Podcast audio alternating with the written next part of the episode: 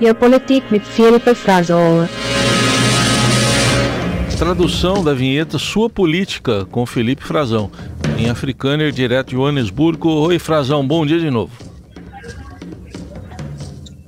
Oi, Heisen, bom dia de novo. Tá maravilhosa aí essa a produção aí com vários idiomas, né? Em africano, Isso, é. em português. Tá bacana, parabéns aí pra equipe.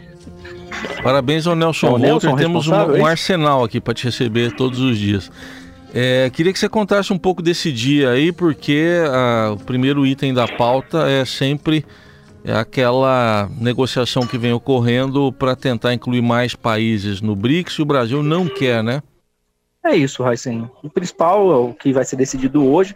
Há também hum, outras questões que não interessam tanto a, a vários países, a todos os países do BRICS, mas que eh, vem sendo impulsionadas pelo Lula, que é a questão da moeda, né? De criar uma alternativa ao dólar.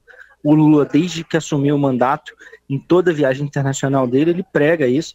Só não fez nos Estados Unidos, né? Claro, mas ele vem criando isso, que diz que está refletindo sobre isso, que acha que os países, ele olha muito para a situação da Argentina, né, a complicação lá da moeda, a desvalorização do peso gravíssima, inflação. Então ele acaba dizendo que precisamos ter uma alternativa à moeda dos Estados Unidos, não podemos ficar refém. Essa é a argumentação dele e isso também vai ser discutido. Eu queria trazer um bastidor importante, Heisen, que está ligado a essas coisas. Enquanto o Lula está fazendo reuniões bilaterais, está preparando as suas, a sua participação, seu discurso na cúpula do BRICS, tem uma equipe de diplomatas que está virando noites aqui, trabalhando até três, quatro horas da manhã, já há uns cinco dias pelo menos, e eles estão com uma negociação bastante travada que vai precisar da intervenção do próprio Lula e dos chanceleres. Foi convocada para a tarde de hoje, aqui em Joanesburgo, daqui a pouco, uma reunião eh, extraordinária que não estava prevista. Eles até gostariam de se encontrar, mas não estava prevista na programação oficial entre os ministros de Relações Exteriores dos cinco países, para poder destravar a declaração de Joanesburgo. O que é a declaração de Joanesburgo? É o comunicado oficial eh, dos países do BRICS e toda a cúpula tem esse comunicado final. E para constar lá aquele texto, os países assinam em conjunto, então tudo que está nesse documento tem que ser consenso. E aí, rapaz, são dias negociando, às vezes vírgulas, às vezes uma palavrinha, é, e isso tá, tá travado em quatro pontos, que tem tudo a ver com o que a gente vem falando. Os quatro pontos são: primeiro, um que é me menos diretamente ligado à negociação mais importante. É uma, é uma menção, um parágrafo sobre direitos humanos, mas que é algo muito sensível para a Rússia, para a China, estados que são mais autoritários. Então, a negociação está complicada quando diz respeito a isso. A segunda é a questão da moeda, a criação de uma moeda nacional, a criação de uh, incentivos ao uso de moedas dos próprios países para negociações internacionais, para fazer comércio internacional, para fazer investimento. Isso está na pauta do BRICS. A outra é a própria expansão do BRICS, essa discussão que a gente vem falando da inclusão, provavelmente, de cinco membros a mais, transformando o bloco de cinco, dos cinco atuais para dez membros, ou quem sabe três, passando de cinco para oito, mas essa é uma, uma questão. Está travada e vai precisar da intervenção, da negociação entre os presidentes diretamente. E uma outra que interessa muito ao Brasil, que foi a contrapartida que o Brasil pediu para que a China aceite eh, dar um apoio formal, por escrito, na declaração ao pleito do Brasil, da Índia e da África do Sul para ingressar no Conselho de Segurança das Nações Unidas.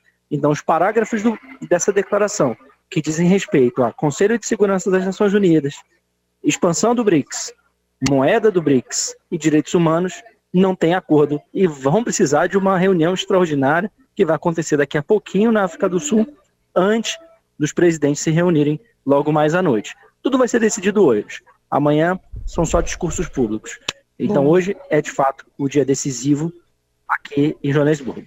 Que é o que a gente estava falando agora com o embaixador é, Rubens Barbosa, que é, o Brasil pode se ver no meio de um monte de ditaduras, né, dentro do BRICS, dependendo de quem entrar, né? Você falou lista de, de cinco países aí que estão batendo mais na porta, mas tem dezenas também querendo integrar o grupo, né, Parazão? São, são. Tem, a África do Sul falou que recebeu mais de 40 sondagens. Nossa. Carol. são, são países que não necessariamente fizeram o que eles chamam de o pedido formal, né? Uh, não aplicaram, uh, um, fizeram uma, um pedido uh, por escrito, manifestaram interesse apenas, estão sondando, acompanhando o que está acontecendo com esses que já estão mais adiantados no processo, mas são mais de 40 países, segundo a África do Sul, que é quem está presidindo o grupo do BRICS neste ano. Agora, formal mesmo, foram 23. Eles pediram acesso ao BRICS. E desses 23 países tem de tudo: tem Bolívia, Venezuela, Argentina, uh, nós temos os países do Golfo que estão bem posicionados, como a Arábia Saudita, os Emirados Árabes, tem alguns países africanos, Etiópia, uh, a, a, o último que entrou foi a Guiné Equatorial, que está com alguns problemas com o Brasil. Guiné Equatorial é aquele país cujo filho do ditador foi é, teve a sua uh, sua bagagem apreendida anos atrás no, no Brasil e com, com recursos, uma grande quantia uh, valiosa em dinheiro, em joias, e deu um problema político diplomático enorme. Agora eles estão sancionando o Brasil por isso. Então, queria, é, bloqueando contas de empresas brasileiras no país, patrocinaram desfiles de escolas de samba no Rio de Janeiro, é, são ditaduras africanas, países muito autoritários, que estão tentando entrar no BRICS também. Então tem de um tudo. Muitos deles, para alguns diplomatas que acompanham de perto essa negociação, uma agenda brasileira que é importante, justamente por atual governo, ela pode ficar travada. agenda de gênero, por exemplo, né, agenda de gênero, agenda de é, direitos humanos, essas agendas tendem a ficar mais difíceis de se, uh, de se obter avanços entre os países pela presença de outras nações, outros representantes que têm um sistema político muito diferente e, e bloqueiam completamente, por exemplo, liberdade religiosa.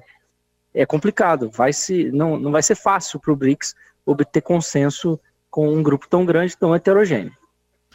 Muito bem, Felipe Frazão continua acompanhando essa, esse dia importante, o principal dia, como ele destacou, da reunião dos BRICS em Joanesburgo. Volta na programação com outras informações. Frazão, obrigado, bom trabalho aí. Obrigado, Carol. O Heisen, presidente Lula, está falando daqui a pouquinho, vou correr lá.